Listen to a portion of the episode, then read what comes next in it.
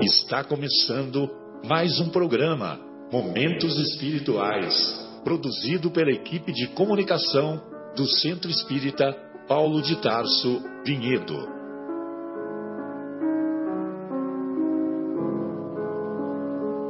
Se guardas contigo o estigma do sofrimento, indagando pela solução dos velhos problemas do ser e da dor, se percebes a nuvem que prenuncia a tormenta e o vórtice traiçoeiro das ondas em que navegas, vem conosco, estudemos a rota de nossa multimilenar romagem no tempo, para sentirmos o calor da flama de nosso próprio espírito a palpitar imorredouro na eternidade e acendendo o lume da esperança, perseveremos juntos em exaltação de alegria que Deus, o Pai de infinita bondade, nos traçou a divina destinação para além das estrelas.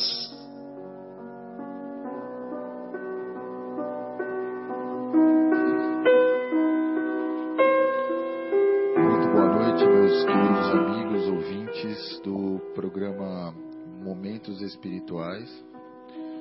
Nós estamos aqui de novo ao vivo na Rádio Capela, Rádio Capela FM de Vinhedo 105,9 e você pode é, nos ouvir pelo 105,9 FM, como também você pode nos encontrar no YouTube, no CEPT Espaço Vinhedo. Se você digitar no YouTube CEPT Vinhedo, você terá acesso a todos os nossos programas gravados que fizemos até hoje, com muito carinho para você, nosso querido ouvinte.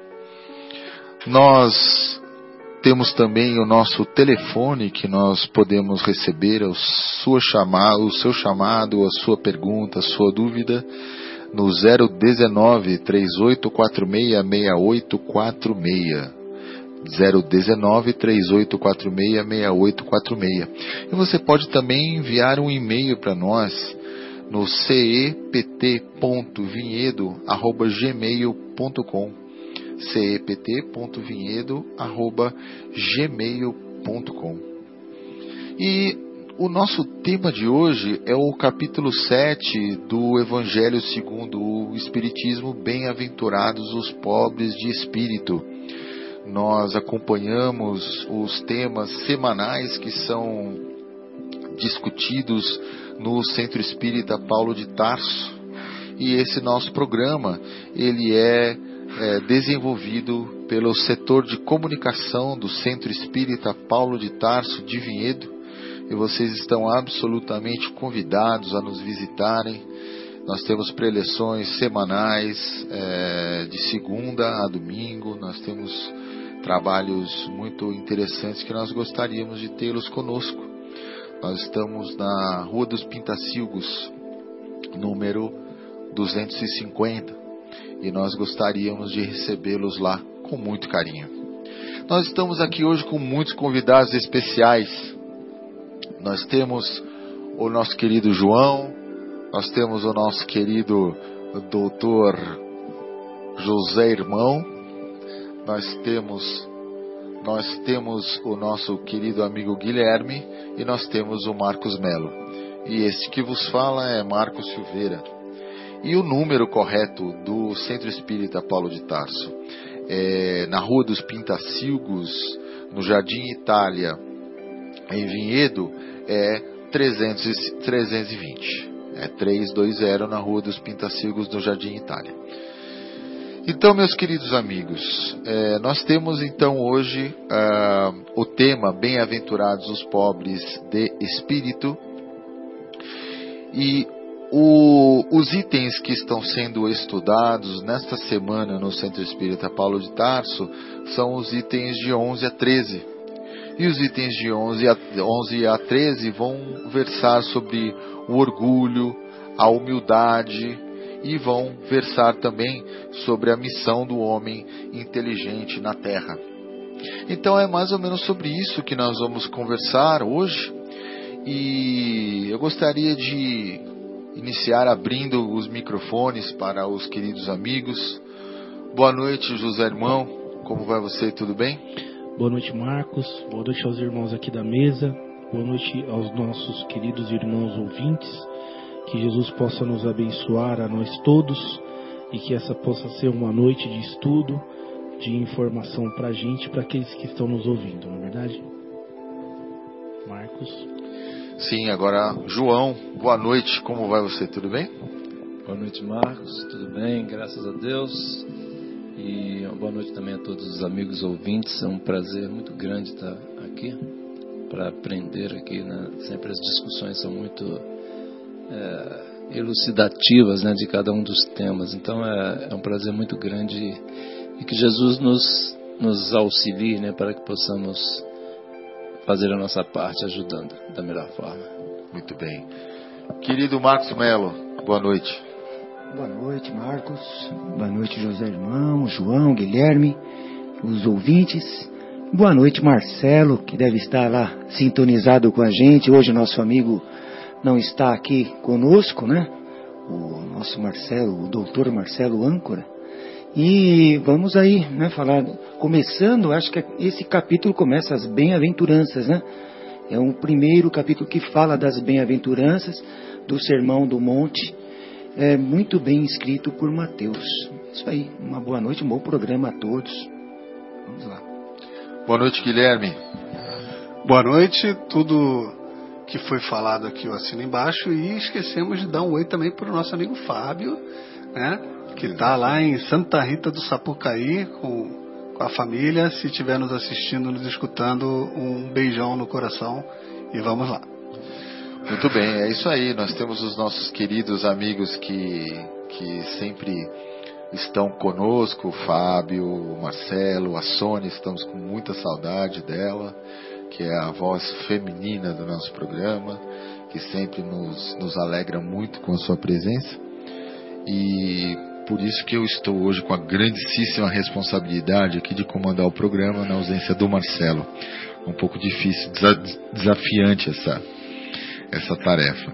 Mas, oh, Melo, você dizia né, que a primeira das bem-aventuranças que está no Evangelho segundo o Espiritismo, na verdade, a primeira das bem-aventuranças é o capítulo 5, Bem-aventurados os aflitos. E é bastante interessante. É verdade, é verdade. E é bastante interessante é, a ordem que Kardec escolheu para organizar as bem-aventuranças dentro do Evangelho segundo o Espiritismo, porque veja só, curiosidades, né? O capítulo 5, ele vem a ser, o Bem-aventurados os aflitos, vem a ser o capítulo mais extenso do Evangelho segundo o Espiritismo, né? E já já vou, vou tentar explicar por quê. Depois nós temos, logo depois do capítulo 5, o capítulo 6, que é o, o Cristo Consolador. É isso mesmo. E o Cristo Consolador, em oposição ao capítulo 5, o capítulo 6, é o mais curto do Evangelho segundo o Espiritismo. E depois nós temos as outras bem-aventuranças. Então, as bem-aventuranças, elas são cortadas ao meio, digamos assim, entre aspas, né? Pelo capítulo Cristo Consolador. Cristo Consolador. É. Então, depois de Cristo Consolador, vemos o capítulo 7, que é o Bem-aventurados os pobres de espírito que Hoje nós vamos trabalhar em cima dele. Depois nós temos o 8, é, bem-aventurados aqueles que têm puro o coração. Depois o 9, aqueles que são brandos e pacíficos. 10, misericordiosos. E o 9 já é o amar ao próximo como a si mesmo. Então, veja só. O capítulo 5, que é o, o Bem-aventurados os aflitos, é o mais comprido. Por quê? Porque nós estamos em um planeta de expiação e provas, e é exatamente este tema que mais nos cala o coração. É aquele que mais nos, é, nos toca. Nos toca né? É aquele que é mais pertinente para nós. Nós, enquanto espíritos em evolução, mas ainda né, crianças espirituais, né?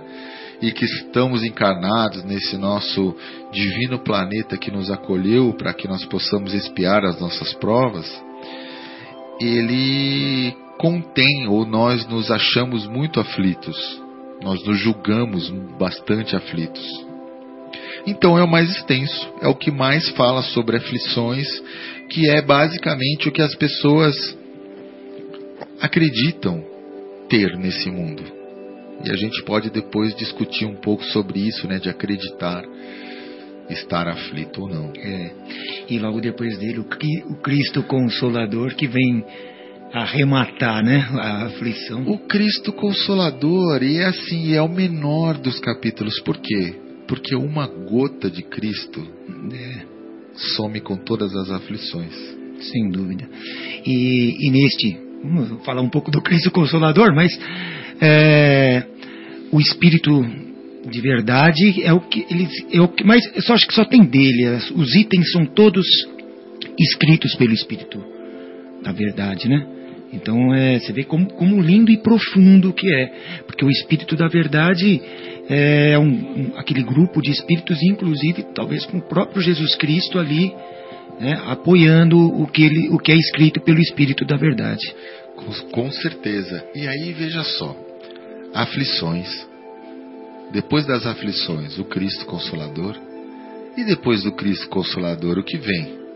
Vem assim as, entre aspas, as bem-aventuranças, que eu vou colocar em muitas, muitas aspas antes, positivas.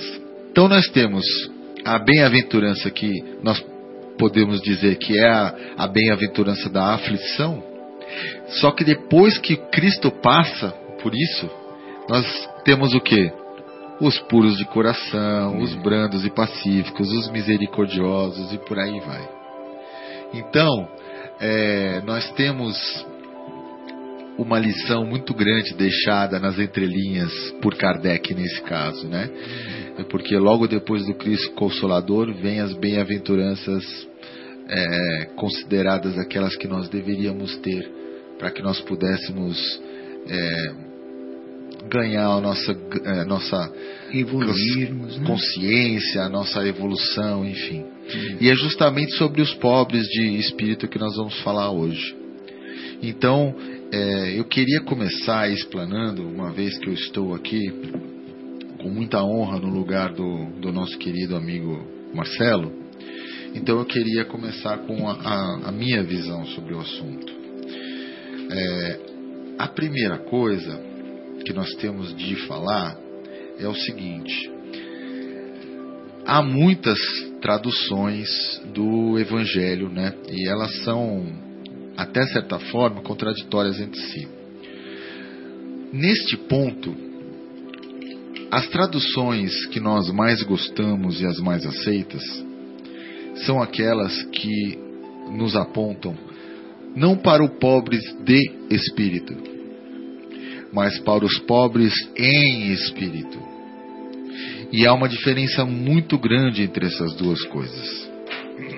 Porque no senso comum que nós temos hoje, uma pessoa pobre de espírito é uma pessoa que nós é, identificamos com esta frase: ah, essa pessoa é pobre de espírito.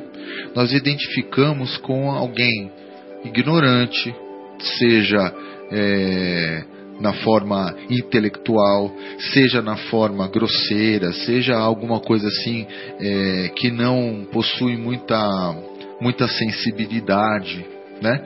Então, o pobre de espírito, ele está para nós hoje carregado com uma identidade até certo ponto negativa. É ele mesmo. Não é isso?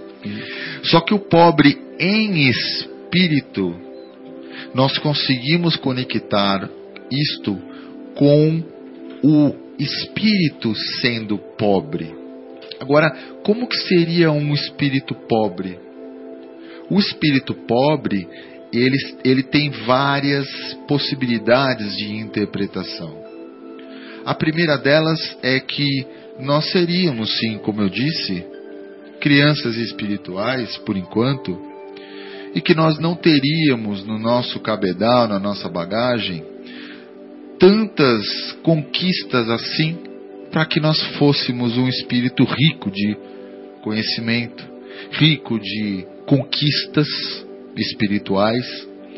E por esse motivo, por ainda imperar em nosso íntimo, em todos nós, em mim, para começar, impera o orgulho, impera a vaidade, impera uh, o egoísmo e tantas outras coisas negativas que nós sabemos que possuímos. Então, neste sentido, nós poderíamos dizer que sim, somos pobres em espírito, né? E assim, por que Jesus talvez nesse, né, nesse aspecto tenha dito que somos bem-aventurados?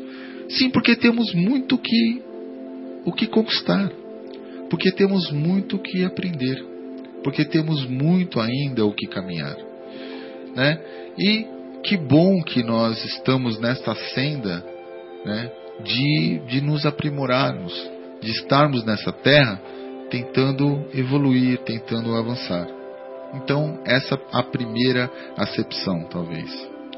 E outra, a pobre em espírito pode ser identificada numa outra vertente, como, as, como aquele que, quando é pobre em espírito, ele é humilde. Ele não possui o orgulho, ele é, ele é humilde, porque nós podemos também é, identificar o pobre como alguém humilde. Então, se somos pobres em espírito, somos humildes e bem-aventurados aqueles que são humildes. Porque nós vamos ver mais para frente, nas nossas lições aqui, que nós vamos conversar sobre, que o orgulho é um dos maiores é, vícios e uma, um, um dos maiores motivos de queda do nosso espírito, e que em, em oposição a isso, a humildade seria um dos nossos bens mais caros, uma das nossas qualidades que nós deveríamos é, estimular no nosso desenvolvimento enquanto pessoas, enquanto espíritos eternos, enquanto consciência. É, verdade, isso mesmo. E às vezes até o humilde, esse pobre de espírito humilde, às vezes é até confundido com uma pessoa ingênua, né? E às vezes ela é, ela é muito ludibriada pelos outros, enganada, né? por muitas coisas, contratos, enfim, enfim. Ela é enganada por quê? Ela, a humildade, você acaba não vendo a maldade no outro porque você não tem a maldade dentro de você. Então, fica fácil de, de, de enganar uma pessoa humilde de certa forma, porque ele nunca pensa que aquilo vai acontecer com ele, até porque ele não faria isso com o outro. Então eu sempre penso isso a respeito. É, minha família é uma família de Minas, né? nós somos lá do interior de Minas. Então nós vemos muitas pessoas nesse sentido. Pessoas que trabalham na roça, mal sabem falar como nós falamos, que a gente pensa que a gente também fala, ah, a pessoa fala errado. Não é isso, ele está se comunicando. Mas a gente, a gente vê aquelas pessoas e vê ali a pureza, uma certa pureza. Não é a pureza de coração, como até Jesus fala dos, dos pequeninos, né? Mas uma pureza maior do que nós enxergamos na cidade grande. Porque a cidade grande está cheia de pessoas que querem enganar. E esses outros que não veem essa maldade, né? E, e por causa disso acabam sofrendo ainda mais nessa terra, né? Mas não é por isso que eles desistem, eles não deixam de ser humildes por ter sido enganados. Você falando isso me lembra de uma música que é chamada Gente Humilde. É mesmo do Chico Buarque, não é? Eu não me lembro, a gente poderia pesquisar. É, gente humilde, é sim, gente humilde. Mas que diz: é, E aí me dá uma inveja dessa gente que vai em frente sem nem ter com que contar. É isso mesmo. Então é linda essa música, essa música é maravilhosa. Maravilhosa. De quem que é, Guilherme? Eu acho, eu acho que foi escrita por Vinícius de Moraes e a gente tem a interpretação aí sim de Maria Bethânia, Renato Russo, Chico Buarque. É, gente humilde, música, música é, Eu já ouvi ela com o Chico. Queridos amigos, José Irmão. É, eu acho que o tema hoje é bem estimulante, né? É um tema, quando o João até mandou para mim o tema pelo WhatsApp, Eu achei o tema estimulante. Falei, nossa, que tema, é, de certa forma, também. Acho que o evangelho todo ele é complexo, de certa forma, e é maravilhoso. Né? E aí, quando a gente pensa em orgulho e humildade, que são antagônicos, né? quer dizer, nós estamos numa posição e precisamos caminhar para o outro, é, vem várias questões na minha cabeça. Eu, eu gostaria de, de, de iniciar falando que o Espiritismo ele nos explica que nós necessitamos evoluir, né? Então nós somos feitos simples e ignorantes. Então nós já vivemos em ignorância, ou seja, nós ignoramos aquilo que é essencial para o espírito, para a evolução. Né? Então nós estamos aqui para adquirir essas experiências através da matéria, adquirir conhecimento, adquirir amor, podemos dizer, né? nos humanizar cada vez mais e avançar. Então nós não temos ainda essas conquistas, esses adjetivos. Nós, por isso que até o tema é do orgulho à humildade. Né? E aí eu fico pensando da onde afinal que surge tudo isso. Nós sabemos que no livro dos Espíritos, os Espíritos nos dizem que a causa de todo o mal na Terra vem através do egoísmo, né? Que é um mal que nós é uma marca que nós ainda trazemos. Mas o importante que eu acho é a gente poder refletir de onde surge isso. Porque senão a gente fica muito numa didática quase que dogmática, né? Ah, nós devemos ser assim, nós devemos fazer isso, devemos fazer aquilo. Eu acredito até, e aí é um estudo que eu vou pôr aqui na mesa para a gente poder refletir e pensar, que o orgulho, o egoísmo, é, é um estado de espírito, mas ele, ele, eu entendo até como um sentimento que reflete uma postura mental, na minha opinião. Então, aonde nós colocamos é a maneira como nós vemos o mundo naquele momento.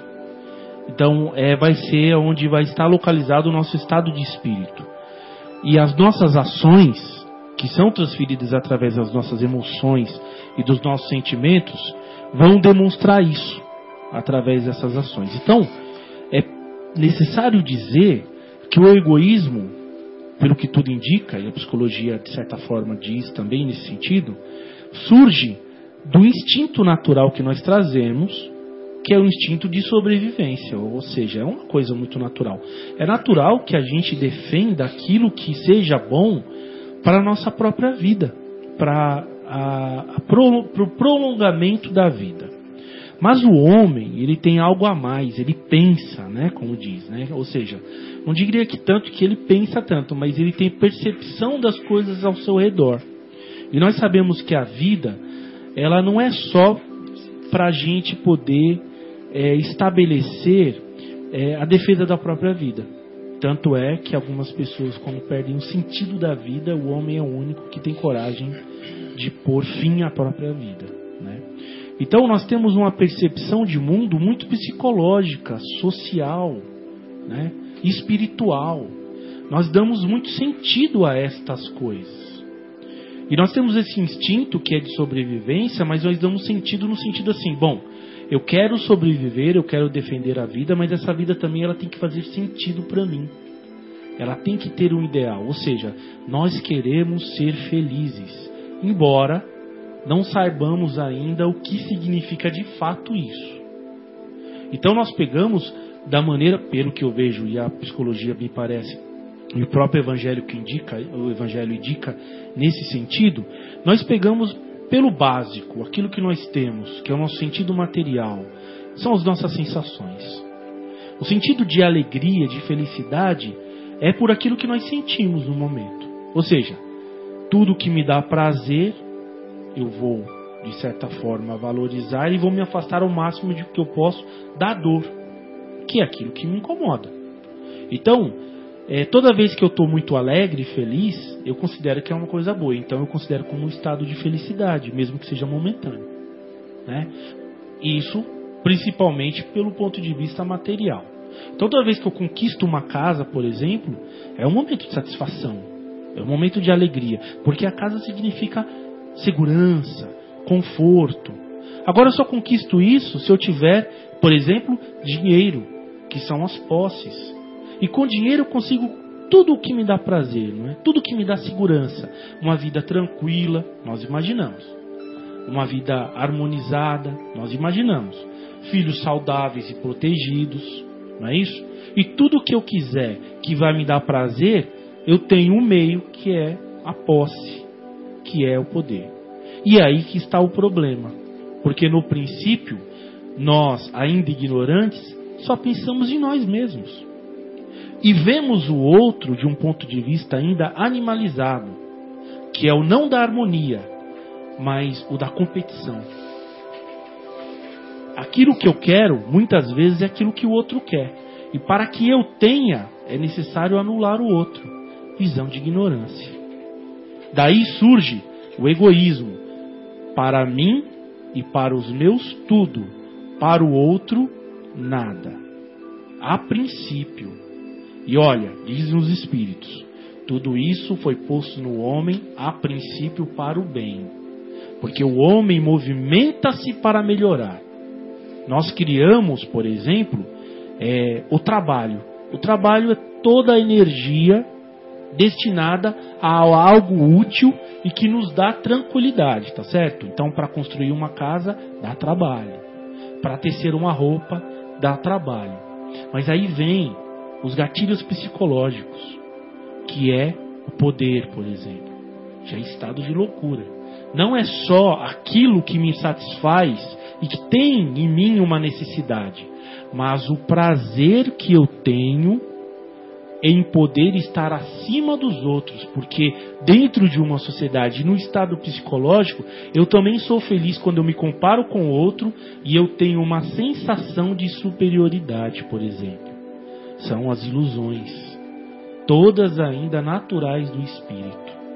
E da onde surge isso, como eu disse? Não só pela vou usar, eu quero aqui, lógico, a opinião dos amigos, porque isso tudo está documentado, seja pela psicologia, seja pela religião, ou seja pelos filósofos, que também pensado muito isso. Eu estou dando aqui só uma gotinha do que, do meu pouco conhecimento em relação, e o que eu estiver falando aqui, eu peço para que os amigos possam participar, ou o amigo que está ouvindo queira fazer uma pergunta e queira participar também, eu acho sempre importante. Então, tem todas essas questões que nós necessitamos, né? que e surge dessa necessidade, mas também desse merecimento, dessa posição na sociedade, quem eu sou dentro de uma sociedade, qual o valor que eu tenho, não é?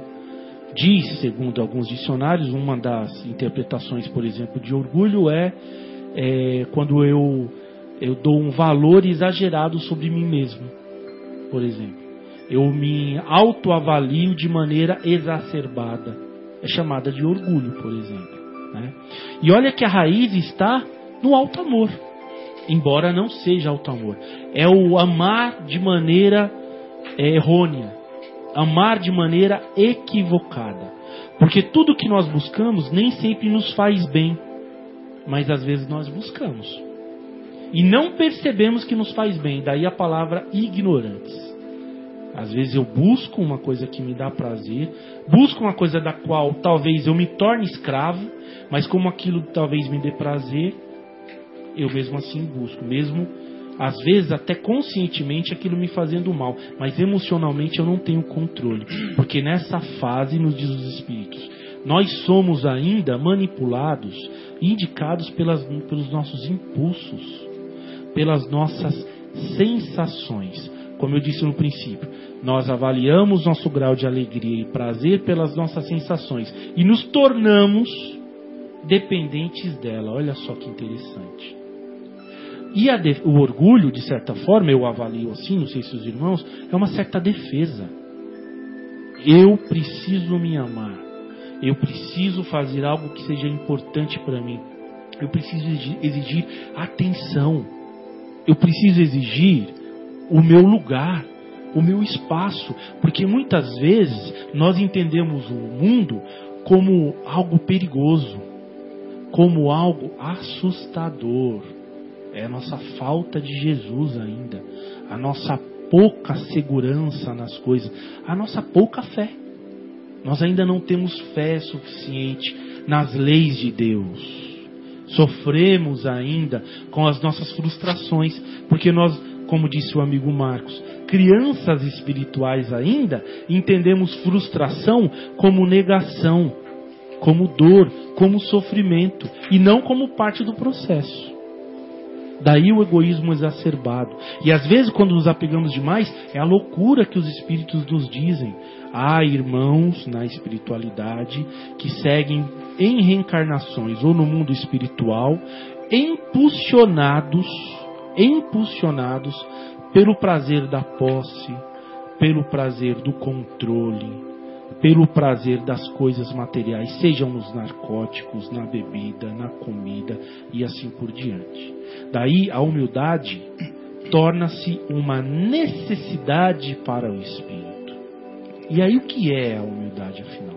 Eu vou fazer aqui um intervalo né, na, na fala. Acho que o Guilherme está aqui falando para a gente fazer o, o, nosso primeiro intervalo. Aí depois eu queria que uns irmãos, o Marcos, o Marcos Melo, o mesmo João, é, se quiserem retomar, né, para a gente poder continuar o debate. Bom, até o Marcos citou aquela música Gente Humilde, de autoria aí do Chico Buarque, com a colaboração do Vinícius de Moraes, o Amos, uma parceria. Então vamos ouvir essa música, né, Gente Humilde, uma versão cantada pelo Fagner, né, Guilherme? Vamos lá. Voltamos em breve. Amigos, estamos de volta com o programa Momentos Espirituais, transmitido aqui pela Rádio Capela de Vinhedo, ao vivo, no 105,9 FM, para todos vocês que estão aqui em Vinhedo e região.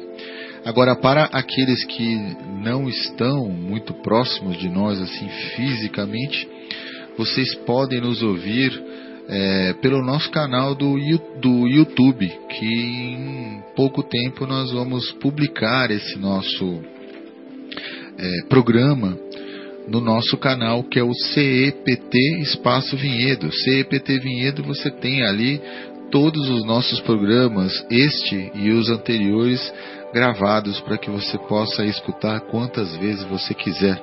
E você pode também entrar em contato conosco pelo telefone aqui o 019 3846 6846 019 3846 6846 fazer a sua pergunta, sua crítica, sugestão, seja lá o que for.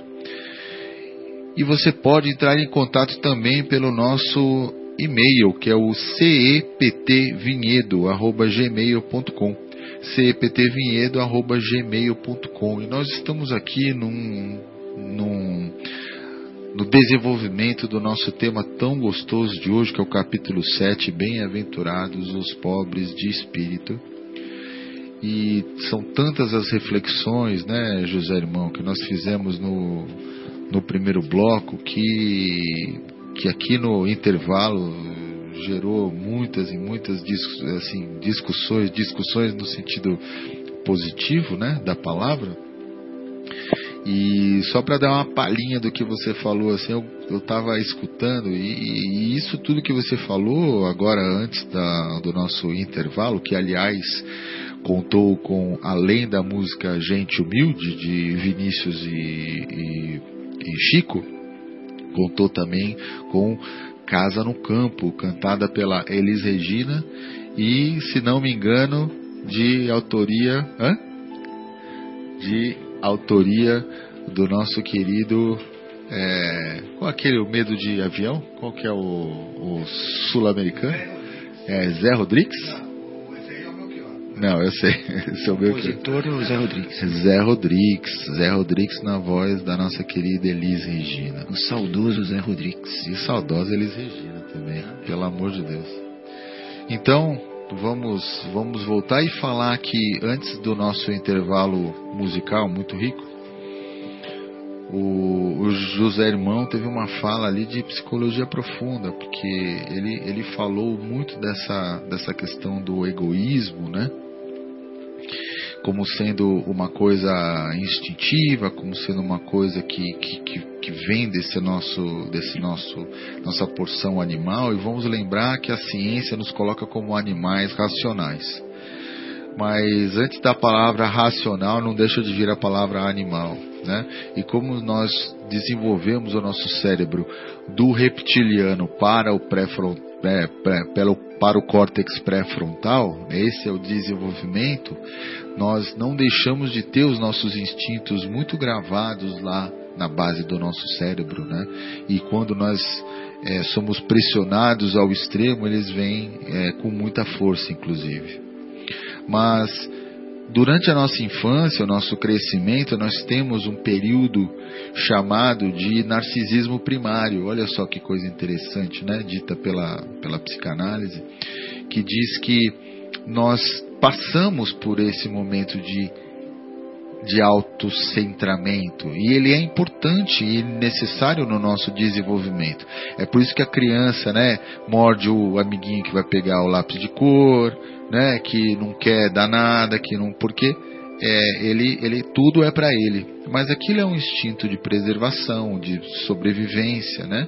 E normalmente quando a criança passa a se socializar mais, ela tem esse narcisismo primário quebrado e nós é, é, temos muitos prejuízos quando o narcisismo primário vira secundário, porque nós não quebramos isso, nós passamos a agir de uma forma bastante egoísta e egocêntrica.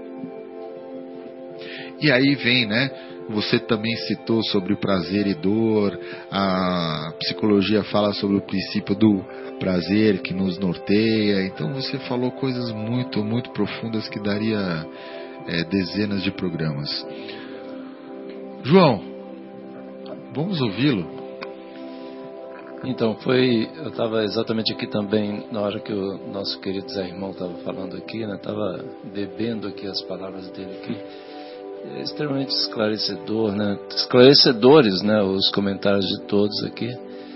E é engraçado como assim, né? a gente sabe que logicamente os espíritos não nos deixam aqui sozinhos, né? Estamos aqui sintonizados e sob a coordenação aí da, da espiritualidade superior. E, e assim, também é engraçado que ainda hoje, nesse esse último item que você, que você falou, Marcos, eu estava lendo hoje na, na Gênesis, estou lendo a Gênesis, né? Estava lendo lá, assim, é, o instinto e a inteligência. Logo no início ali, da, acho que no capítulo 3 da Gênesis, ele fala e até se eu soubesse, né, deveria ter trazido para ler, porque assim é muito interessante. Né? Quer dizer, nesse primeiro momento aí, né, quando a criança está, imagino eu aqui na minha ignorância de psicologia, mas quando a criança está agindo dessa forma, está né, tá predominando ainda o instinto, né, o instinto de sobrevivência. Né? E são duas forças, inclusive o Kardec ele faz ali uma, uma análise profunda é impressionante como ele consegue ir tão a fundo nos dois itens, né, onde que se separam, etc. O instinto da inteligência, se o instinto é um tipo de inteligência, enfim, é muito maravilhoso, é importante, seria importante todos nós, né, e os amigos que estão ouvindo também, é, terem a oportunidade de ler né, e refletir sobre essa questão, porque é muito importante. E é impressionante a coincidência, entre aspas, eu não acredito em coincidência nessas coisas, estava sendo preparado para puxar aqui, para lembrar todo mundo de ler essa questão. Né? E os espíritos usam todas as oportunidades, mesmo nós aqui é, imperfeitos, né? para ajudar na divulgação da, da doutrina. E os espíritos também nos dizem que as duas grandes chagas da humanidade, né, que foram citadas também, eu acho, achei impressionante aí a sintonia de, né, do Marcos e dos irmãos, as duas grandes chagas da humanidade são o egoísmo e o orgulho, né? E que exatamente qual a cura para eles, né? Exatamente a, a caridade e a humildade. Né? E o Espiritismo já diz que fora da caridade não há salvação. Então, e, e também são, são as duas asas né, da salvação, exatamente né, a caridade e a humildade, né, que a gente está falando hoje, né, que, o, que o capítulo nos traz. E, e aí também eu, eu fico pensando assim, eu sempre comento que é o seguinte, é, a gente, na nossa imperfeição, né, a gente não sabe ainda como, como melhorar, né? Como, como é que a gente vai ser melhor? A gente até dá uma filosofada, mas na hora de colocar em prática, né, é difícil. Né? É difícil ser, ser humilde. Né? E, e aí eu sempre cito, eu acho que assim, é, mas o Espiritismo, até a gente estava comentando, assim, existem ferramentas muito importantes que, os, que o Espiritismo nos coloca é, nas mãos para a gente trabalhar de uma forma assim, sem nenhuma é, frescura, sem nenhum é, sem nenhuma dificuldade. É só a gente pegar, abrir o coração e se dispor, né, tomar aquela decidir mudar. Né? A gente tem livros maravilhosos que o nosso querido Chico é, psicografou. E eu sempre comento, não só o Chico, né, outros, lógico, outros médiums também, mas o Chico é um marco. E, e aí a gente tem né, os livros de Emmanuel, que o Emmanuel faz, é, ele pega e reflete de uma forma, pega itens e, tão importantes e, e coloca um pouco mais de filosofia. Mas aí tem também uma outra linha que é do André Luiz. O André Luiz ele nos dá o, o passo a passo. Como é que a gente faz? O, o, o, Emmanuel nos faz pensar, refletir. É para você ler, né? para a gente ler e depois, a hora que botar a cabeça no travesseiro, ficar pensando para sonhar com aquilo.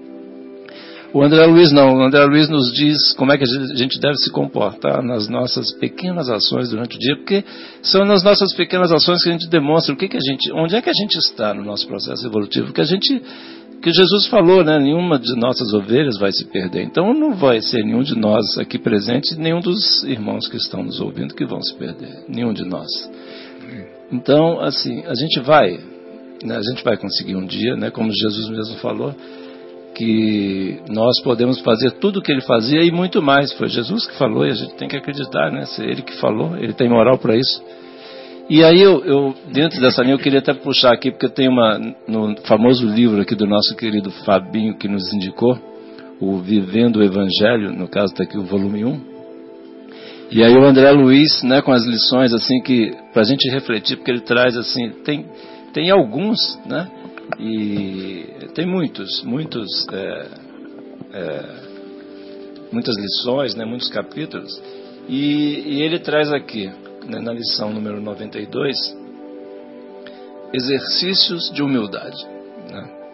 Então ele diz assim, para a gente aproveitar e refletir. Não imponha sua opinião. Ouça o argumento oposto. Que coisa linda, né? A gente quer Normalmente, porque essa é a questão é, do, do, passo a passo, porque a gente não sabe como é que a gente vai ser humilde. Aí ele, ele nos ensina, refletindo em ponto a ponto. Não se irrite com a crítica, aproveite para considerar. Né? Não mexe, eu quando li isso aqui mexeu tanto com o meu coração, não sei se está causando a mesma sensação em, em, nos irmãos aqui. Não evite o menos favorecido, cumprimente-o com simpatia. Não se revolte contra a doença. Aceite a ocasião de disciplina. Não afronte o adversário. Tenha dignidade no triunfo. Não deprecie o trabalho alheio. Considere que tudo é oportuno. Né? Porque a gente só dá valor ao nosso trabalho, normalmente não é assim. Então, assim, mas enfim. Não despreze a ajuda do outro Agradeça o auxílio possível. Não alimente superioridade. O valor autêntico não se exalta. Né? A gente não precisa, se, tem valor, não precisa ficar fazendo propaganda. E ele conclui assim, o André Luiz ele sempre conclui de forma assim impressionante.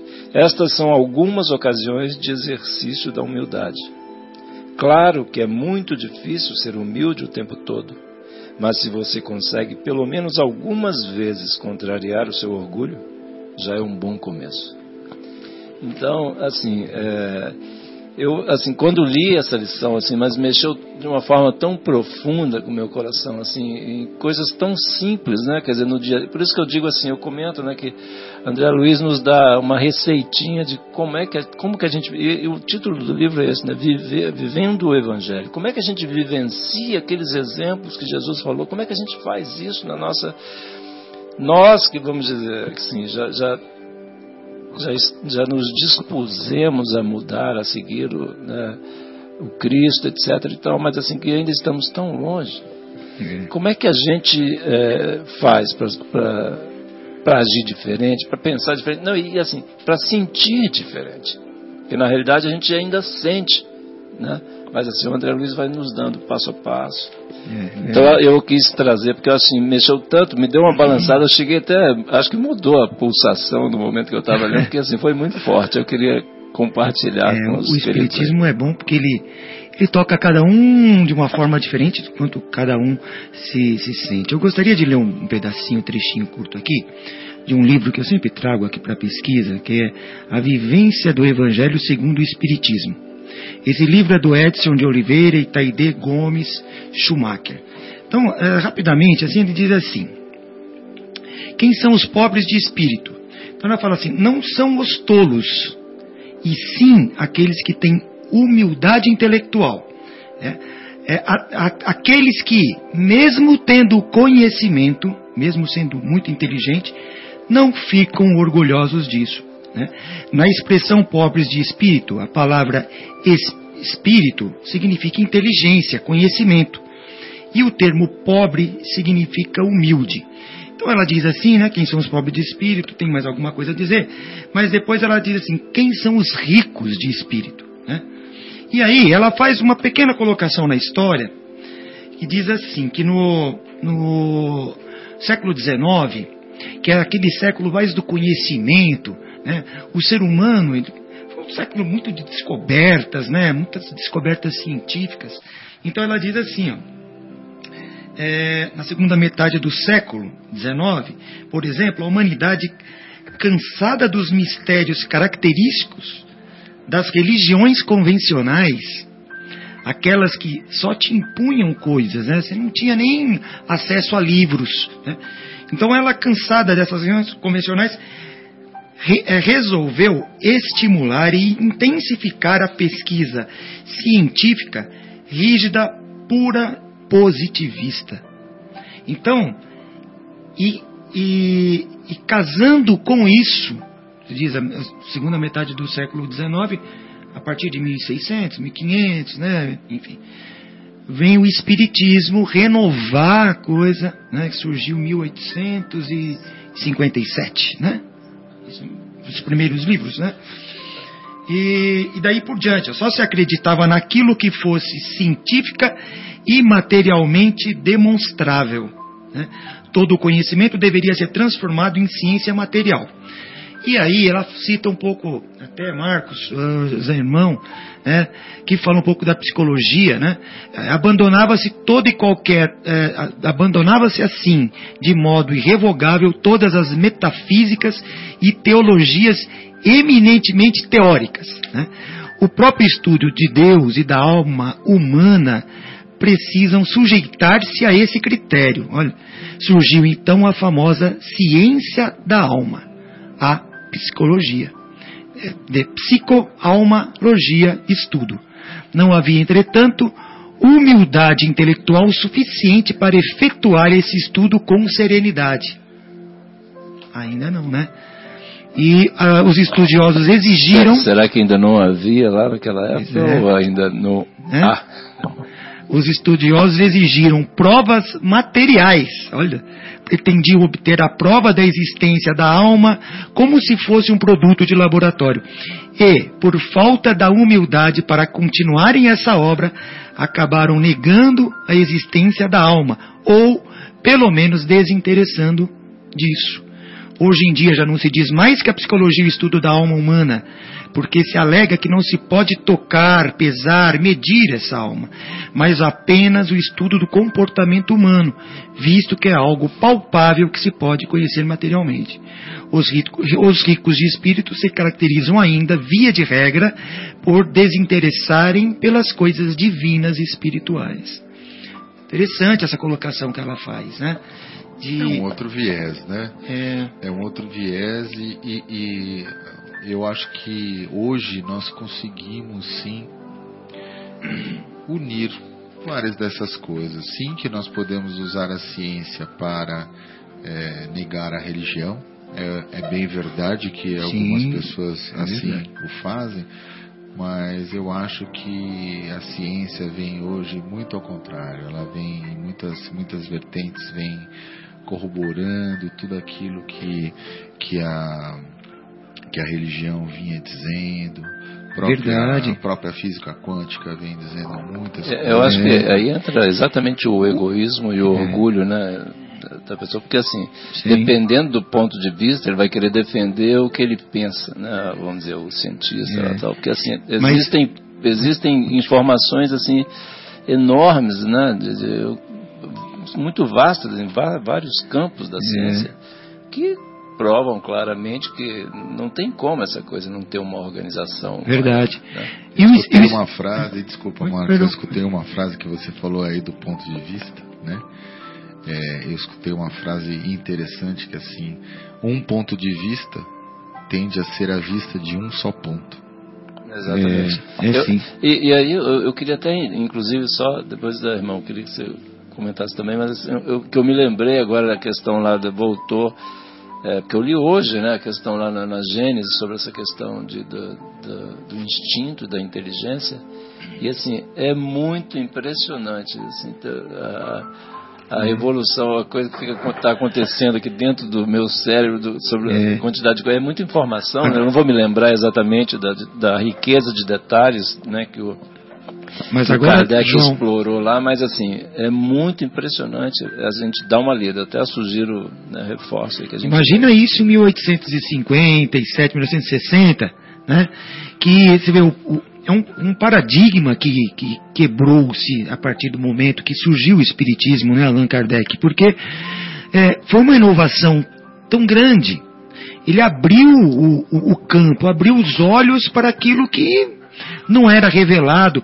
Eh, foi a primeira, eh, os primeiros estudos né, de religiosidade que, que incluía, reconhecia a ciência como, como uma base.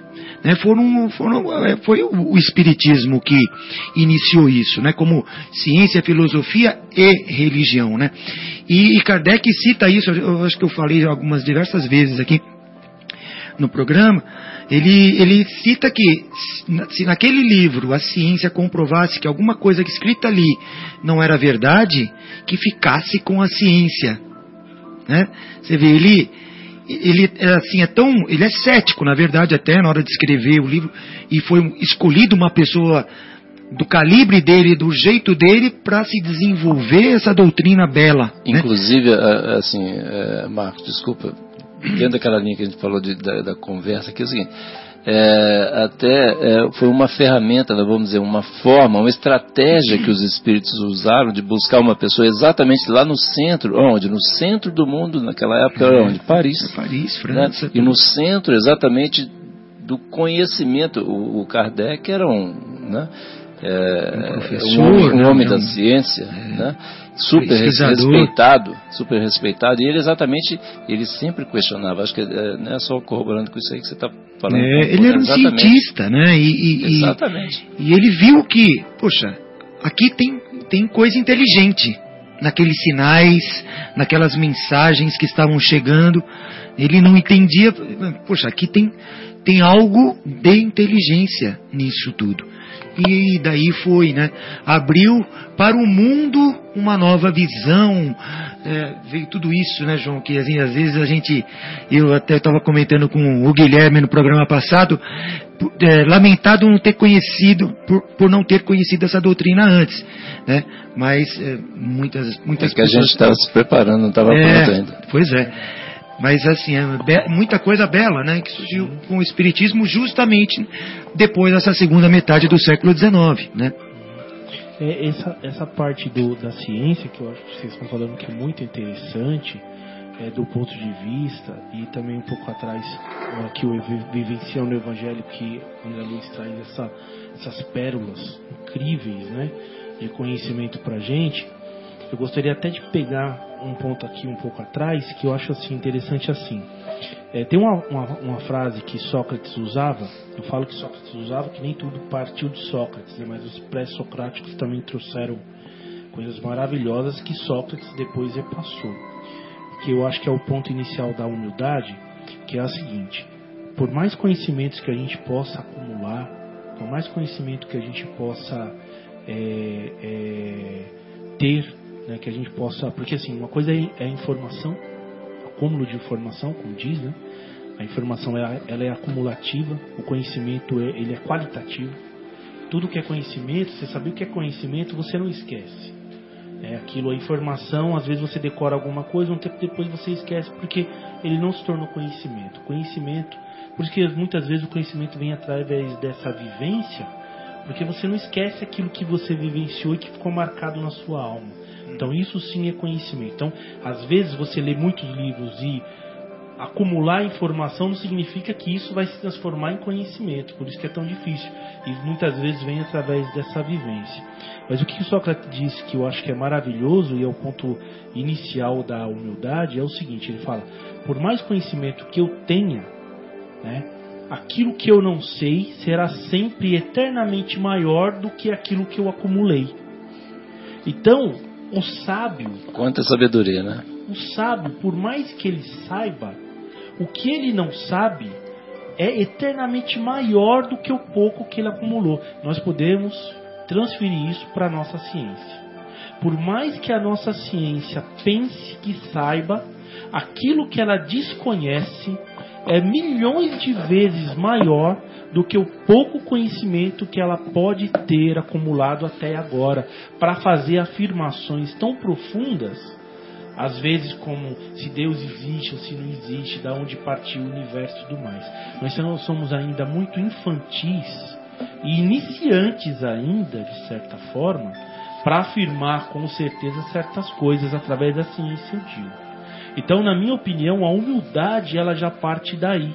Não tem como você ser realmente achar que você é um sábio, sendo como diz o próprio Sócrates, que aquilo que eu não sei nunca vai caber dentro de mim.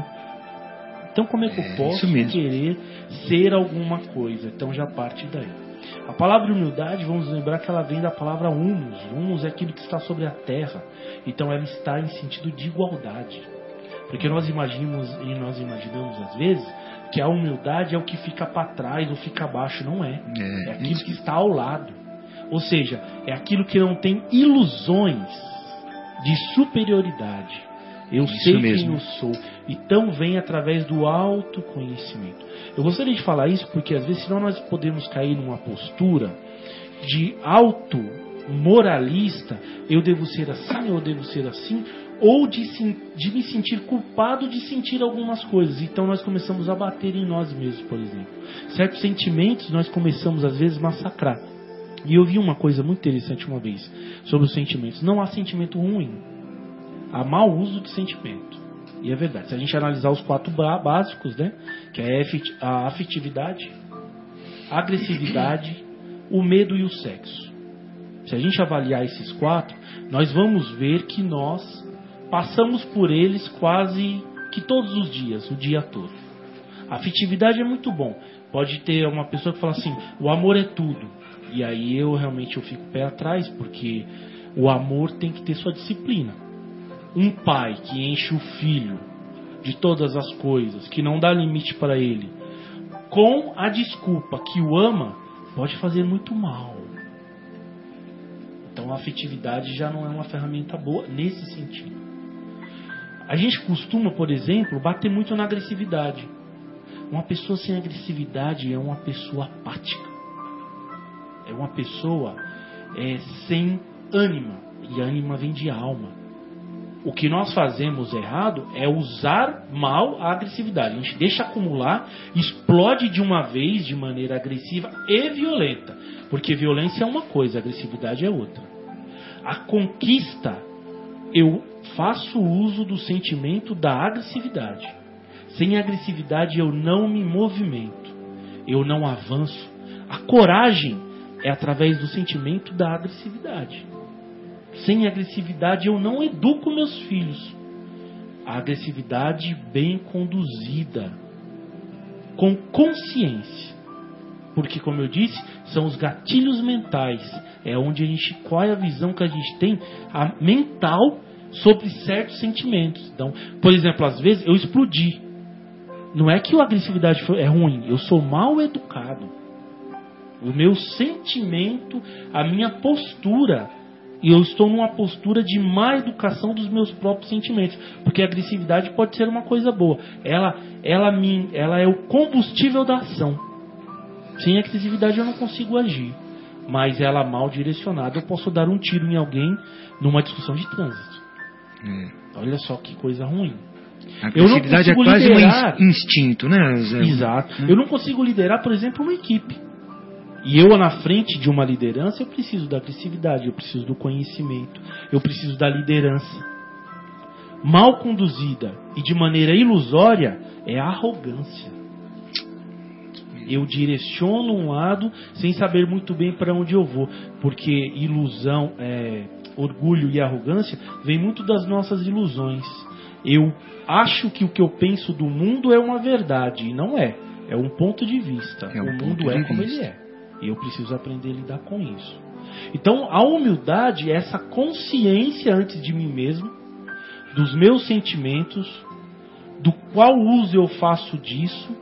Aí eu passo a ter uma postura humilde de correção, de reflexão, de ponderamento, de não me colocar abaixo nem acima reavaliação. Por isso que o Espiritismo, como os irmãos disseram aqui, ele é tão brilhante nisso, na minha opinião, com respeito a todos os irmãos e a todas as outras religiões. Porque ele me traz conhecimento, e conhecimento é luz, ele ilumina. É, Perversidade e loucura é quando eu, mesmo sabendo, faço para buscar prazer e domínio. E olha que tem muitos irmãos nessa posição. Muitos. Utilizaram a religião para isso. Exato. E é. aí já, é, já não é mais ignorância. É. Aí é perversidade. Aí é, é, tem uma, uma diferença. Desculpa, é, é não, é só que Jesus falou, né? Que conhecerás a verdade, a verdade vos libertará, né? Quer dizer, assim quando a gente conseguir entender conhecer, né, ter, trazer, é, interiorizar o conhecimento, igual você conhecimento colocou. do coração, conhecimento coração. interno. Exatamente. Porque daí os ensinamentos dele passam a fazer todo sentido. Porque enquanto isso, a gente vai ser, vai estar prisioneiro dessas nossas ilusões, como você colocou dos nossos enganos, das nossas má interpretações, dos nossos pontos de vista, né, como Sim. o Marcos falou aqui para a gente. Né? Então, assim, é, um, é, é vista de um ponto. Sem dúvida. O nosso amigo Guilherme está fazendo sinalzinho para mais um, mais um intervalo e aí depois a gente. O João quer ler alguma coisa? É, ele pediu para a gente, é, para eu anunciar a música. Vamos tocar aqui para os nossos queridos para nós apreciarmos aqui também os ouvintes, a música Vá Penseiro é da ópera Nabucco de Giuseppe Verdi.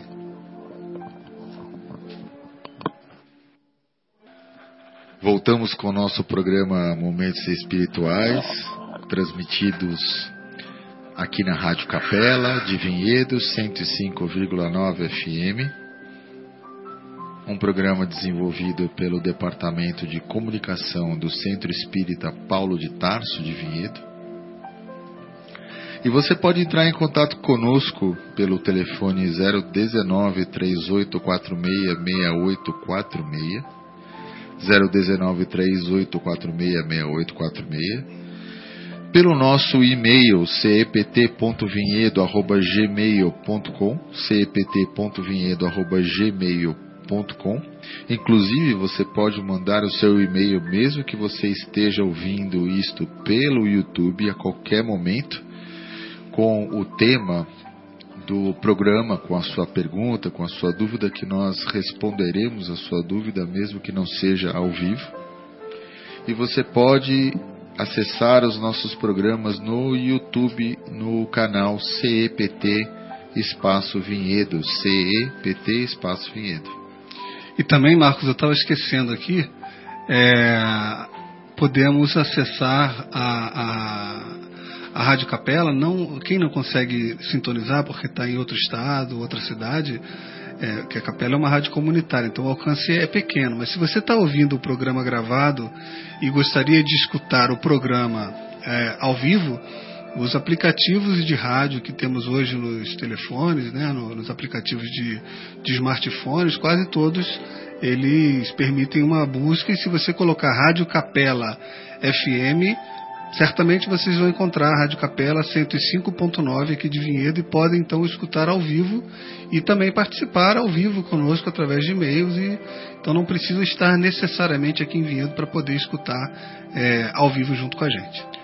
Muito bem lembrado. E nós temos também o www.radiocapela.com e assim que você entra dentro do site www.radiocapela.com.br você tem o player, né? Que, que abre e que você começa a nos ouvir ao vivo. Muito bem. Ah, e nosso programa vai ao ar, né? Todas as sextas-feiras, das 10 à meia-noite. Das 10 horas da noite à meia-noite. Muito bem, e hoje o tema que estamos desenvolvendo é o capítulo 7 do Evangelho segundo o Espiritismo, os pobres, bem-aventurados os pobres de espírito. E nós, o, o, nós estávamos dis, discutindo aqui, né, Guilherme, durante o nosso intervalo, algumas coisas interessantes. Quer dividir com a gente? Vamos, a gente estava procurando, né? A gente sempre faz essa pesquisa e a gente estava procurando aqui o dia 21 de outubro. E me lembrei do, do aplicativo porque em 2008 foi lançado o sistema operacional Android, que popula grande parte dos nossos smartphones aqui no Brasil, e também em 1879, no dia 21 de outubro de 1879, Thomas Edison inventou a lâmpada elétrica incandescente. E estávamos falando justamente na questão de que, independente do número, né, tem gente que fala 100, tem gente que fala mil e já vimos até 10 mil, mas supondo que seja mil, Thomas Edison coloca que inventou mil maneiras de como não fazer a lâmpada elétrica incandescente, porque ele foi tentando e realmente aqueles inventos não funcionaram. E ele teve a humildade tema que a gente está discutindo hoje, de continuar tentando, de formas diferentes, para aplicar o conhecimento que ele tinha, até achar o equilíbrio daquele conhecimento, aonde fez então a lâmpada elétrica funcionar em 1879, nessa data que estamos vivendo hoje. É, e hoje é tão natural, né, tão comum a gente que a gente nem pensa mais né, na eletricidade. É só simplesmente a gente chegar em casa, está sem eletricidade, aí não tem nem essa exatamente essa invenção maravilhosa do nosso querido Thomas Edison e as outras né, N né, aplicações da eletricidade que a gente tem em casa, que a gente só sente, é tão natural para a gente hoje, né, que a gente nem sente. Mas a gente, a gente fica sem uma das necessidades básicas do ser humano hoje em dia, né? Sem Wi-Fi. Sem Wi-Fi, é. Inclusive, inclusive, quem ganhou dinheiro mesmo foi quem inventou o interruptor para ligar a lâmpada, né? é verdade. Aquela pecinha deve ter dado muito dinheiro.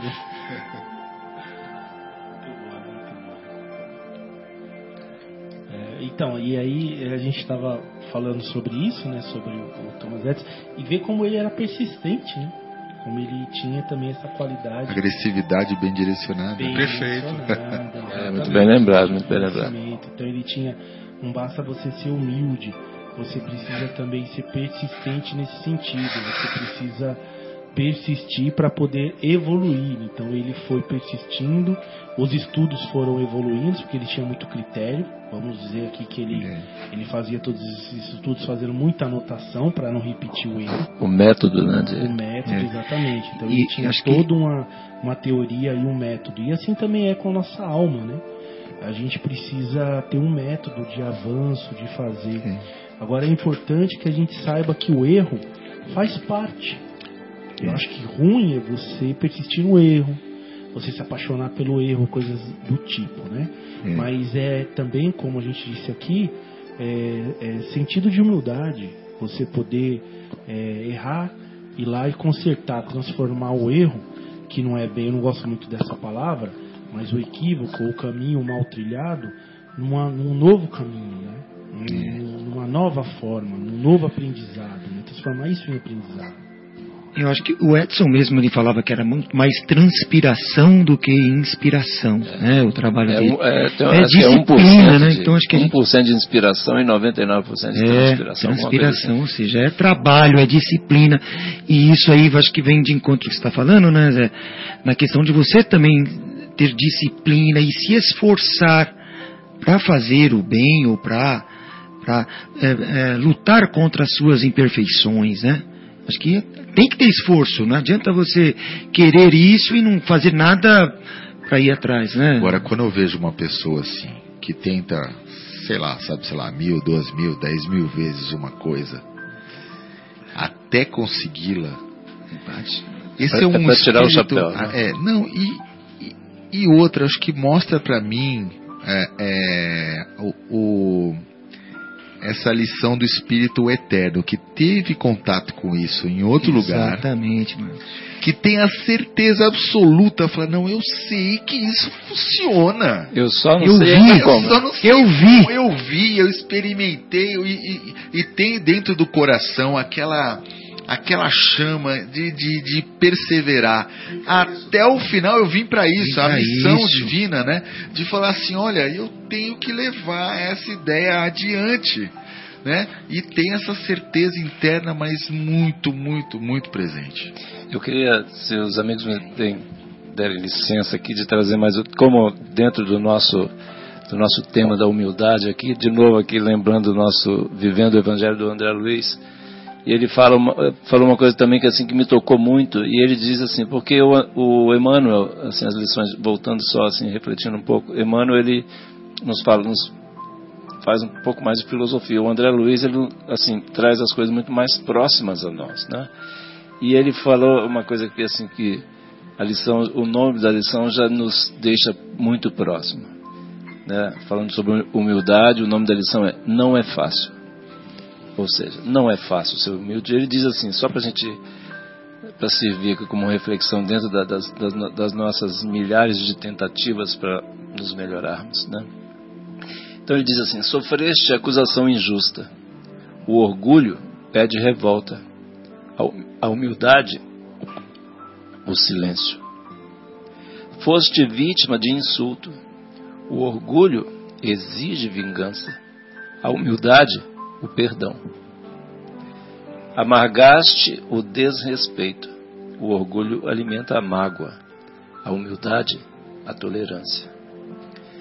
Recebeste a ofensa gratuita, o orgulho sinaliza desforra, a humildade, a paciência. Cometeste o engano infeliz, o orgulho induz em teimosia, a humildade em retificação. Acumulaste fortuna e poder, o orgulho aconselha egoísmo, a humildade, o desapego. Tiveste a confiança traída, o orgulho recomenda revide, a humildade, a indulgência. Sentiste o golpe da calúnia, o orgulho impõe o ódio, a humildade, o amor. A humildade é companheira da caridade na conquista do crescimento espiritual, razão pela qual é importante vencer a arrogância, para não te atrasares no caminho da evolução. Não é fácil mesmo ser humilde, mas ser orgulhoso é mais complicado. Então, assim, é, Lindo demais, né? é muito impressionante, é muito, final, né? é, é muito impressionante. Por isso que eu falo assim, que, aquela história, né? como, é, como é que eu faço para ser humilde? Aí ele vai ensinando. Então é assim, numa situação dessa, a hora que vê aquilo, você faz do outro jeito. Né? Então, assim, a gente precisa ler essas coisas todo dia, não é? Para a gente ir se preparando e buscando para transformar a informação no conhecimento.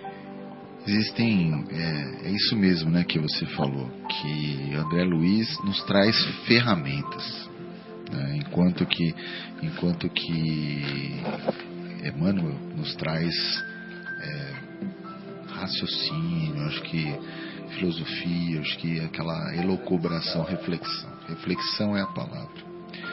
E aí, ferramentas, como é que nós, será que nós conseguimos é, acessar essas coisas que o André Luiz está falando?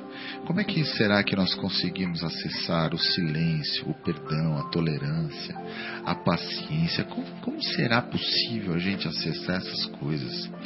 Será que nós temos ferramentas para isso? Nós temos ferramentas para isso. Aí, qual seria a ferramenta?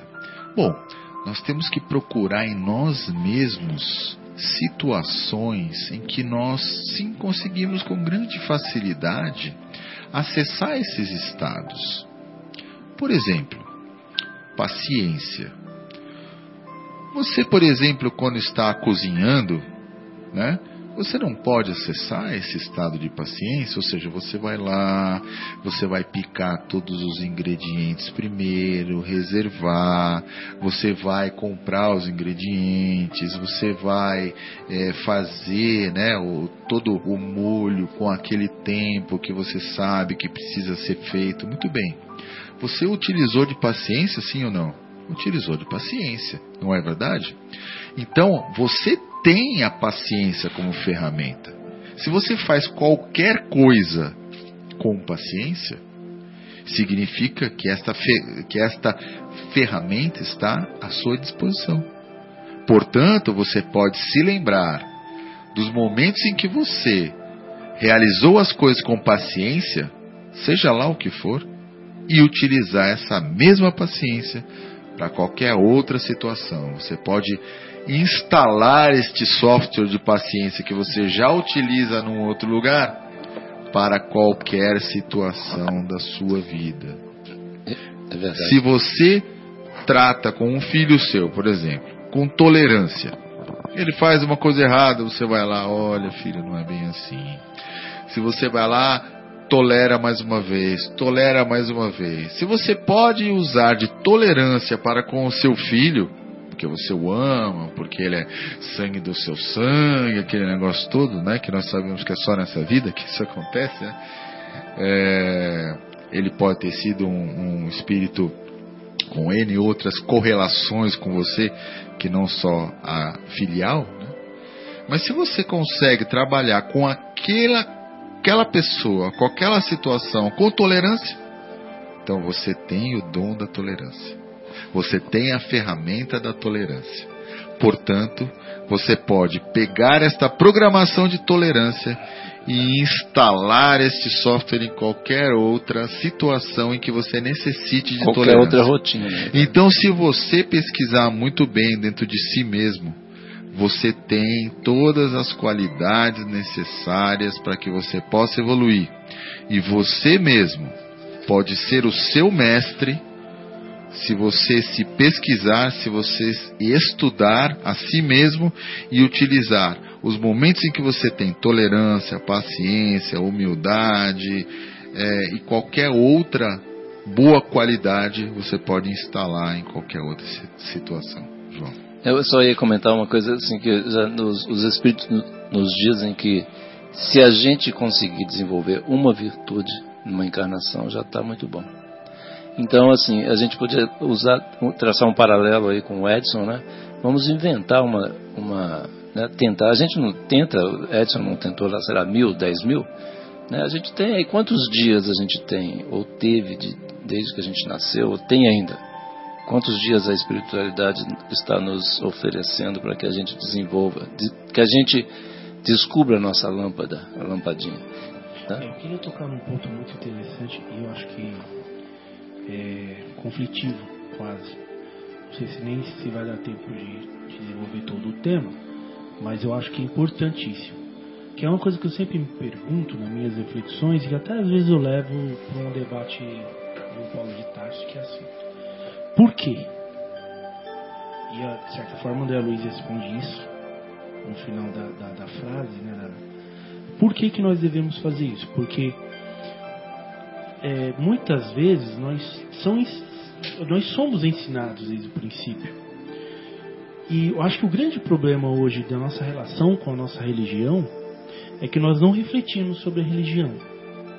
É uma coisa meio que ensinada, que a gente traz meio que no inconsciente que nós devemos fazer isso porque aquilo está escrito, porque senão isso inconscientemente até nos acarretará uma consequência dolorida e coisas desse tipo. E o que o Marcos está falando foi muito importante porque eu penso assim: nós devemos sim nos esforçar para usar esse software em outras situações, porque o bem faz muito bem. E o mal, sem dúvida, nos faz muito mal. Nós sofremos muito com o mal que nós trazemos no nosso coração. Nós sofremos muito com o orgulho, que é a falta de entendimento de nós mesmos, como eu disse, eu, pelo menos eu faço essa reflexão. Eu acho que é interessante dessa reflexão nos leva a esse outro ponto, que é vivenciando o Evangelho. Inclusive, antes de vir para cá, eu e o amigo Guilherme paramos para comer uma pizza e a gente estava comentando, falando sobre algumas coisas da nossa, da nossa vida, que veio calhar no, no tema em questão. E eu já fiquei me perguntando algumas vezes e até falei com ele. É, durante quanto tempo nós vamos participar de uma religião, seja ela qual for, no nosso caso o espírita? Durante quanto tempo nós vamos participar de cursos? Nós vamos em preleições? Quanto tempo ainda nós vamos ter que fazer evangelho no lar? E na hora da nossa vivência, agir pelas nossas paixões? Por isso esse livro é tão importante quando ele diz vivenciando o Evangelho. Porque também nós chegamos à conclusão que viver pelo Evangelho não é muito fácil. Porque o mundo, e eu acho que até o, o Marcos Melo falou, se eu não me engano no intervalo, ele falou sobre a propaganda que existe pelo ponto de vista material, algumas vezes não dá a impressão que Jesus é maluco, que é antinatural da porta estreita. Então, perdoar parece loucura, às vezes. Vai contra quase o próprio instinto natural de defesa. E Jesus diz: oferecei a outra face. Quem lhe pedir as sandálias, dê também um manto. Parece loucura. Mas quando você olha para a Síria, você entende Jesus. Exatamente. Ali é uma luta de poder e todo mundo quer o poder, nem que seja para herdar um país que eles estão chamando de tábua rasa. Serei um presidente de destroços, que aí já é o ponto da loucura. É. Então, olha onde olha o orgulho o apego, onde chega, né? O orgulho, o apego. a perversidade pode nos levar ao ponto que só haverá choro e ranger de dentes, que são as consequências naturais do orgulho, da arrogância. É. Não sobrará a... pedra sobre pedra. Exatamente, levado a consequências terríveis. É. Ali é o grosso da coisa. Mas quantas vezes nós não fazemos na nossa casa uma síria? Quando nós assumimos posições de orgulho, a esposa é. assume posição de orgulho, o irmão com o irmão, nós não queremos falar com ele, nós não nos olhamos, nós não nos cumprimentamos mais, porque o, olho, o orgulho fala mais alto. E nós não passamos a vivenciar momentos de tristeza, momentos de solidão, momentos de choro, de dor. É. Então, o bem, o amor, é sempre muito bom, sempre muito bom o investimento nessas coisas. Dar a, dar a impressão no início que é ruim. Você ir lá pedir perdão, fazer a reflexão, ter a humildade de pedir desculpas. Olha, me desculpa, eu errei. Eu agi pelo impulso emocional, não pensei direito. Quer dizer, o meu córtex virou refém do meu impulso que vem do passado. Mas agora eu já tenho um estudo. Porque eu mesmo, muitas vezes, quando você age errado, você fala, nossa, mas aí vem o estudo evangélico que nos cobra e diz assim: olha, quando a adrenalina baixa, você fala assim, eu acho que isso não foi muito correto. E eu já estou colhendo as consequências amargas de ações impensadas, que é o distanciamento. É que é ver a outra pessoa magoada e você também se magoou. Mas Jesus é tão bom que ele diz assim: olha, existe o perdão, existe o recomeçar. A cada minuto, a cada hora, a cada dia, a cada semana. Palavra linda de Chico Xavier. Não posso voltar no passado para recomeçar de novo, mas posso recomeçar agora para ter um novo fim. E é assim que nós vamos nos educando. É as 10 mil vezes da lâmpada de Edison bom, vou fazer melhor daqui para frente. É. Porque daí, voltando ao início da minha exposição, que nós entendemos o que é o bom-estar verdadeiro. Dormir, não sei se os irmãos já tiveram essa oportunidade, com a consciência tranquila, com a missão bem feita, com o doar, quando mais, quando você doa, você sabe que você recebe muito mais. A satisfação de poder ajudar e ser ajudado a proximidade com Cristo quando nós fazemos por onde merecer e o sofrimento quando nós nos distanciamos dele. Então, para amarrar assim essa minha exposição, eu acho que vale a pena apostar no bem. Nós ainda temos muito pouca fé no Evangelho do Cristo, no bem que Ele pode nos fazer. Mas eu já não tenho dúvidas que é importante persistir nesse caminho. Eu, eu acho assim, nossa, ótima essa, essa sua exposição. Eu estava exatamente pensando aqui dentro daquela linha que você falou, né? É, por quê? É muito importante realmente essa reflexão. E assim, a questão é da lei de ação e reação. Né? A própria física nos mostra isso aí. E quando a gente, e também e outros exemplos, de repente até a gente, a gente pode experimentar, até a gente estava conversando dentro dessa questão da gente é, puxar o software, né? Tem, tem uma outra ferramenta também maravilhosa que chama-se a prece, né? Porque muitas vezes a gente, a gente é muito frágil, né? Então, quando a gente está numa situação de estresse ou de que a gente está sentindo que vai falir, a gente precisa exercitar né, essa, esta, é, essa ferramenta que está ao nosso alcance. Né? Os Espíritos sempre colocam, faz a prece, pede ajuda. Né? E os Espíritos, com certeza, tudo que eles querem é nos ajudar. Né? Eles querem, é, estão ali assim loucos para nos ajudar e tá vendo que a gente está entrando no lugar errado. E também eu estava ouvindo você falar e estava sentindo assim, todos nós já presenciamos, já vivenciamos situações, né, que todo esse orgulho, egoísmo, tal, a gente traz muito arraigado no nosso espírito. Mas assim, em situações que a gente é, até o Guilherme comentou uma vez, por exemplo, situação no trânsito. O trânsito é uma prova enorme, né? para o nosso orgulho, para o nosso laboratório realmente rico, né? Exato. Então, assim, e a, e a gente já experimentou, é, vivenciou situações em que a gente foi humilde, vamos dizer, a gente cedeu a vez e vezes que a gente não cedeu a vez, né?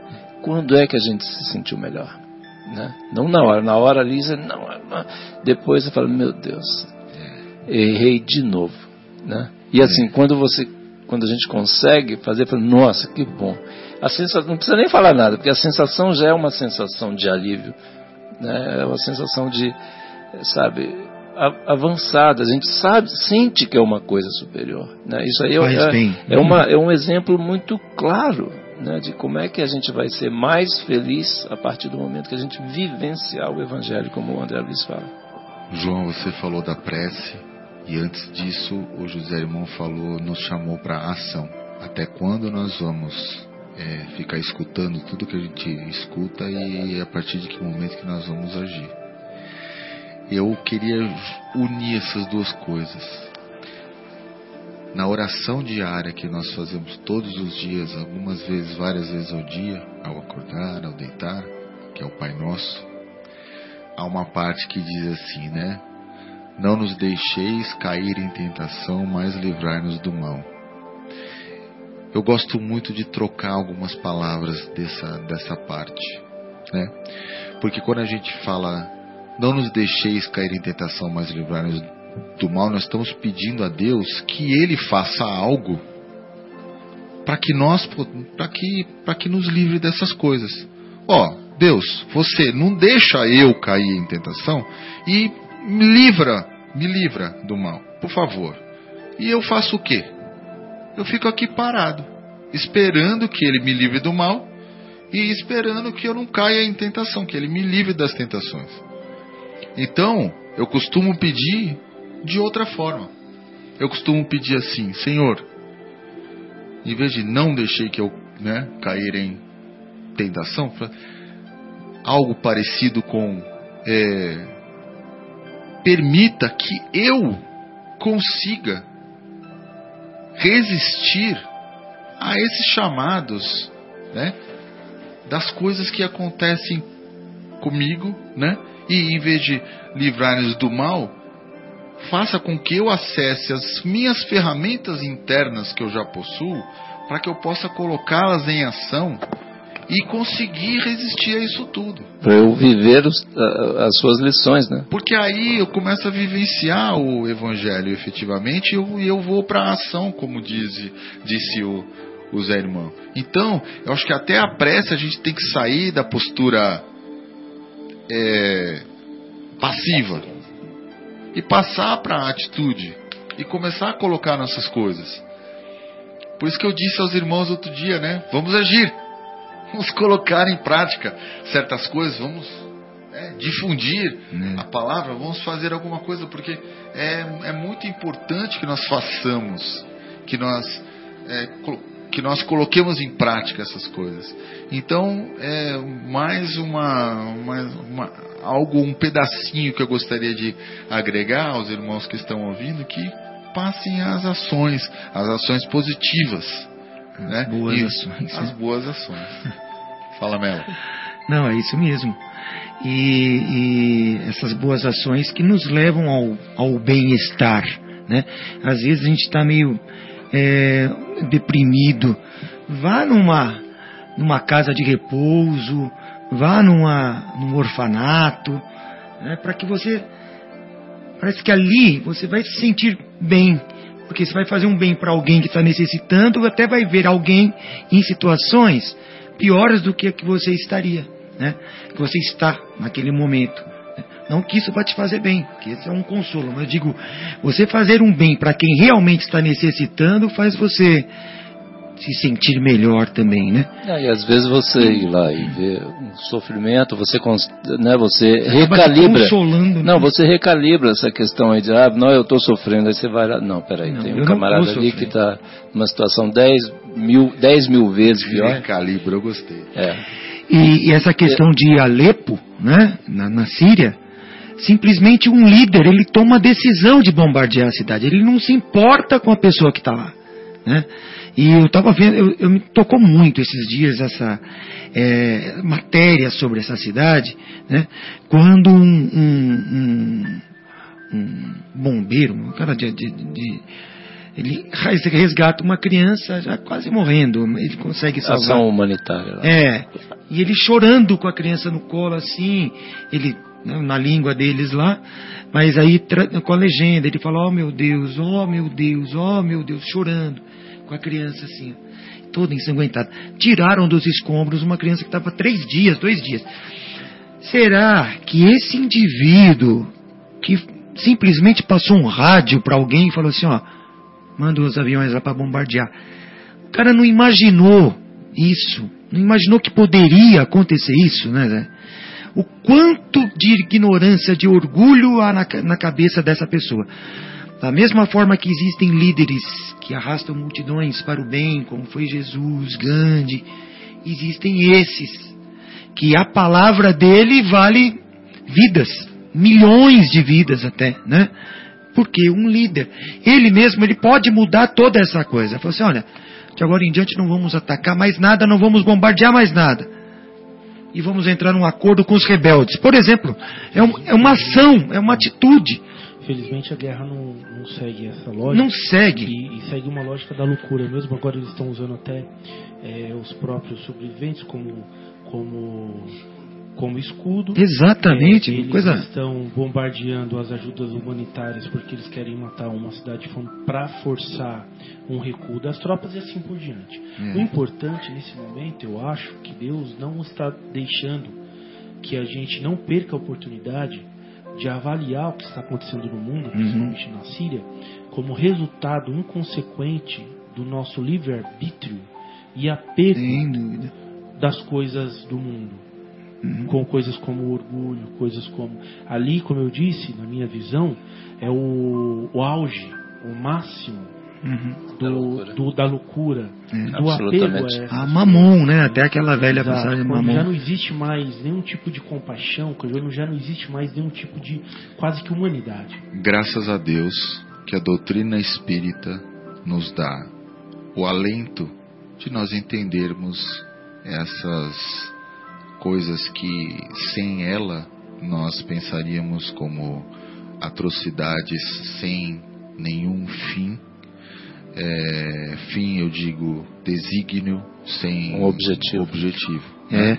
Todos nós sabemos, nós aqui que estamos ao redor dessa mesa, que nada é por acaso. Sem dúvida. E Que nada Deus- acontece sem a Que. Deus é sem que Deus permita, né? justo e bom. Que uma folha não cai de uma árvore sem que Deus permita. Exatamente. Então, infelizmente, se existem irmãos nossos que tanto de um lado perpetram atos infelizes como este, e há outros que de outro recebem o, todo o malefício desses atos infelizes.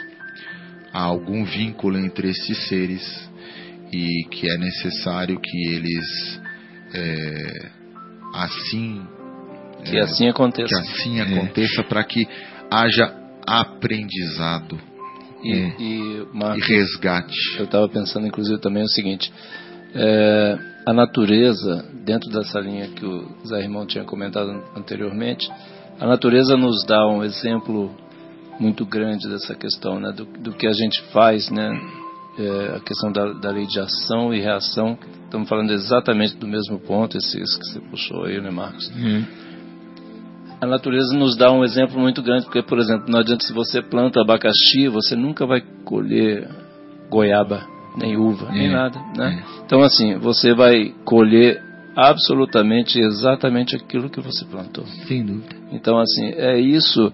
E, e aí eu, né, o nosso amigo Marcos nos lembrou aqui também o seguinte: nós precisamos ter essa serenidade de espírito, né, para conviver com essas épocas duras e difíceis, com tantas atrocidades, é. né, e sem deixar que a nossa fé, né, como o Zé Irmão falou, se, desculpa, se, se abale.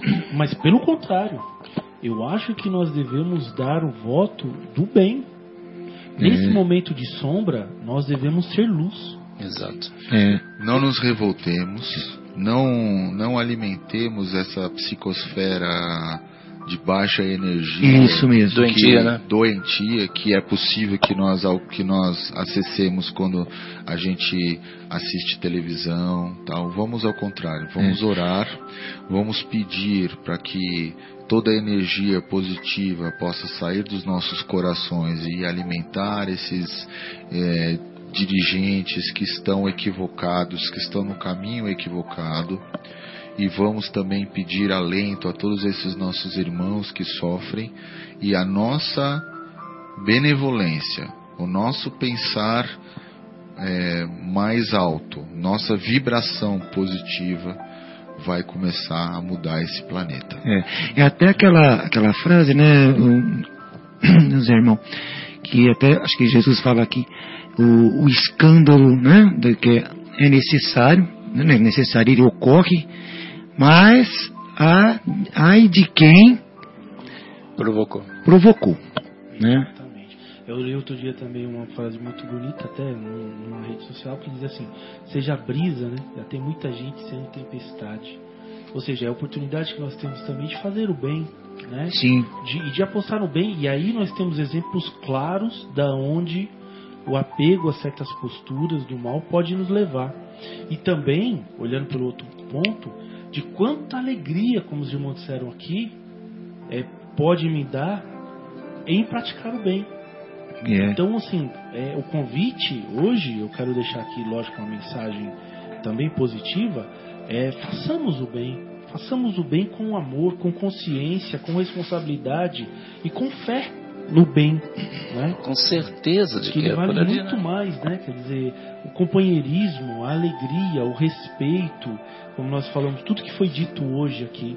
Quer dizer, aposta no bem, quer dizer, a gente está dando esses exemplos para mostrar como o mal pode nos fazer mal, mas não nos apegar a esses exemplos de, de como a vida, porque se a gente reparar de maneira geral na Terra, o mal é a porcentagem mínima ainda, é que eles fazem muito barulho nós devemos fazer um barulho benéfico acima, não ficando isolados ou neutros, mas praticando o bem onde quer que a gente vá e apostando nisso, né?